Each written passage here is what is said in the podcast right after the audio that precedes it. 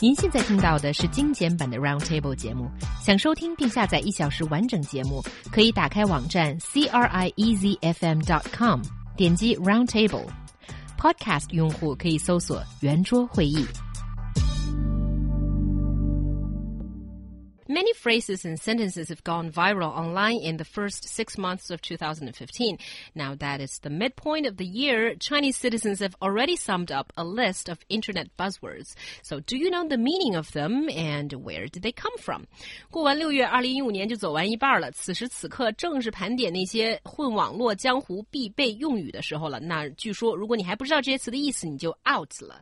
So let's uh, take a look at some of them. And Brian, you've got a pretty hard battle to fight because uh, we are going to test you on some of them. Oh dear. Oh okay, dear. Xiaohua, why Woe's don't me. you test it on both of us? Because I think I'm not really a good student that will uh, pass this test with in flying colors either. Right. And please put down your uh, re- reference materials, both of Okay. you. And I'm going to try with the come up with the easiest. Okay, the first one that I think we've even talked about on the show is duang. Okay, this one I actually do happen to know. Okay. There, there was this like uh, there was this commercial right about about hair with uh, with a certain famous celebrity, and and he, he's going on, and then he's talking, and there's oh my hair will be duang, Mm-hmm. and then somehow the, someone made a video of that, and it just became really popular, and I, I started seeing it Uh, not not only in the Chinese media, but there were reports in English media about this word being so popular. So what is its meaning right now and how do you use it? Can you 造句 with it? oh, Xiaohua, you're slipping into the Uh-oh. role of, you know, Miss Chinese Miss Zhao, the, the Chinese teacher, very very comfortably. 请 Brian 同学用 duang 造一个句子。 okay, okay. Uh, I will make a sentence that uses duang. There, I did it. no, no, no, no. I'll, I'll, I'll- I, I, I will do a real one. Let's see. Uh, I suppose you could say, you know what? I was going to go over to his house, but then I walked outside and duang, I got hit by something. Okay. Okay, well, touch wood that that doesn't happen. well, one, one hopes wood. so. Yeah, yeah. well, duang I think is a word that some people say is similar to the English word ta-da. Do you think that kind of makes sense? I, I think that's part of it. You know, I, I think it can be used in different ways, and that uh, that can be one of them. You know, it's it's one of these like a lot of these new words or whatever. They're not necessarily fully defined, and I think that's that is how it's used sometimes. It's it's amorphous. Yeah, it's true. Also, another one. 你们城里人真会玩儿 And then it's Heyang. Yes, it's your turn, I guess. Okay, well, it's okay. This You one, know this one. I, I know this one. You know, so you city dwellers, you know what you're you're doing, or or you're you're good at playing, or something like that. and I think often it's been used in a very uh, sarcastic way. So not really highlighting, you know, the difference between urban and rural, but more of a, um, you know, can't believe you're you're actually doing that kind of thing. Yeah, basically, when you're surprised, when you're sort of ignorant of the situation as well, I think you can use that. Uh, another one, I think it's a little bit difficult for Brian, but I'm going to say it. Okay. 上交国. Oh, that's hard. Oh, It's very hard. I don't think I, I had heard of that one. I although I, I, I saw it in our, our preparation here, and it's I think it's supposed to be like you know, uh, we will we will give this to the country, to the nation, Yeah. or something like that. Yeah, yeah, yeah. Okay. That's that's exactly what it is, but used in not a such a literal way. So so so I think it came from the uh, very popular uh, internet novel turned TV series called The Lost Tomb or 盗墓笔记. And then so basically it's a story about tomb robbers and then there's this interesting change of plot when it was adopted for Don't t- spoil it now.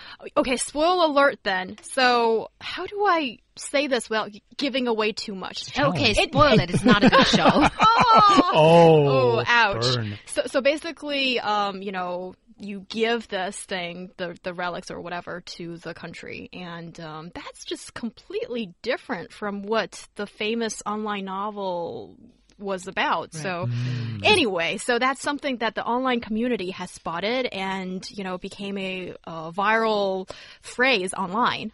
Mm. And uh, yeah, I, am going to quote uh, one last one that I think uh, I just got to know like a week ago. It's called 然并卵. I think I should oh. uh, just say these three words. There's a full sentence, which is 然而并没有什么卵用. Basically, that means it's no use. It's useless. Mm. But uh, there is a the, the word "luan" is okay, which literally means X, has mm. something to do with another pretty vulgar word, but basically it means it's definitely 100% useless. yeah, and and I think it's uh it's been used a lot online, and I think these are the kind of words that if you sort of just throw it out and then immediately like um who are like within your group will like will will, will sniff and, and and catch the bait and and, and, and become friends with you. You know, it's Oh, one of those okay. things. Right. So it's it's in group out in group out group kind of thing. Like, oh, do you know the most uh, most uh, recent word to come out that people are using? Kind of thing. Ma- maybe. Oh, Yeah. Brian, people won't ask that. You know, No, but it's a way of testing that. You know, Yeah, it's like, yeah. oh, are, So- are you cool enough? Do you follow the internet well enough or whatever? sort of like that. That's exactly what um, our one of our team members who does uh, all the new media platform maintenance. She is so good. Basically, I learn all these things from her. She knows the latest internet trend, all the phrases, and um, yeah, it's one of those moments that I, as a young person, feel. Whoa, I'm old. I'm totally out. I've never been on that trend. And the fact that we're talking about this little summary right now in the middle of the year and not at the end of the year just shows these things just come and go so quickly. I just want them to stick a bit longer because I spent some time learning them. Oh, oh Exactly. oh, that would be a nice thing. But I mean, how much of these are actually like? How, how much of them do they actually have lasting kind of value? A, a lot of it's like, okay, this thing happened, and like this person said some this this ridiculous thing. Like I think there was a thing earlier this year where someone said like, oh, you know, I'm I'm crying tears over this thing. It was some hmm. something, and it just felt so ridiculous that netizens went like, oh, yes, this happened. No, I'm crying painful tears over this, or something like that. Or, or is it like crying and faint in the bathroom? I love that one. 在厕所吗？ Yeah, but I, I'm afraid that it's not as popular anymore. And I, if I use it too often, maybe people will think that I'm totally out. You know? Yeah. Exactly. yeah. For- okay, the, the words in and out actually are already out. Yeah, and if you apparently. use phrases such as 酱子, you are definitely out because that was like 10 years ago. It was an internet buzzword. Oh yeah, and when you say Gay Lee now, you sound like grandma. You know, you mm-hmm. can't say that anymore. Yeah, these are the purpose of these words. It is for you to sound out and old. I guess that's all the purpose. perhaps. I find counsel because some of our listeners saying that they are kind of out too. For example, Coco says, I use 这个和那个 sometimes, but it seems that I'm out. So do, do you know what's 这个 and 那个? I, I'm assuming it means 这个和那个. Wow. That that's, my really that's my good. well, just because it sounds like it the way you you said it. But uh, if I if I had seen that in in the out of context in a weird way, I would have been like, what what what are you saying? And I just would have understood it. Ah, that's really good. And uh, because you have just uh, showcased your Chinese ability there, I'm going to Oh, give dear. you the hardest test of all for Okay. today. And you're not allowed. Well, preferably don't look at any materials that are in front of you. Good. I will try. Yes, you did. You did put them down. Okay, so I'm going to read a sentence that has a combination of various internet buzzwords, and you're going to translate that into English. Oh gosh. Let's see. 二零 uh, uh, I'll read slowly. 二零一五年咚的一下就过去了一半儿明明可以靠脸，却偏偏要靠才华的小编，内心几乎是崩溃的。还没有来得及找个男朋友，我带着你，你带着钱，世界那么大，我们去看看。不过看着大起大落的股市，我才明白这一切并没有什么卵用，因为都要上交国家。 Oh my gosh. I, How of, did I do? uh, uh, Anyway. that that sounded pretty good. Of of what I what I heard and gotten at, I feel like you you actually got all of the ones we just talked Yeah, about. probably, but uh, yeah. Do, do, you- do you have an idea? You don't need to translate it uh, Yeah. sentence by sentence. I, I have a uh, bit of an idea. So, you know, 2015's gone in, in a flash of duang, you know, that, so there's that. And, you know, uh, talking about whether or not you can use your, your beautiful, pretty face to, to earn a living because, you know, in the radio industry, that's how we do it, right?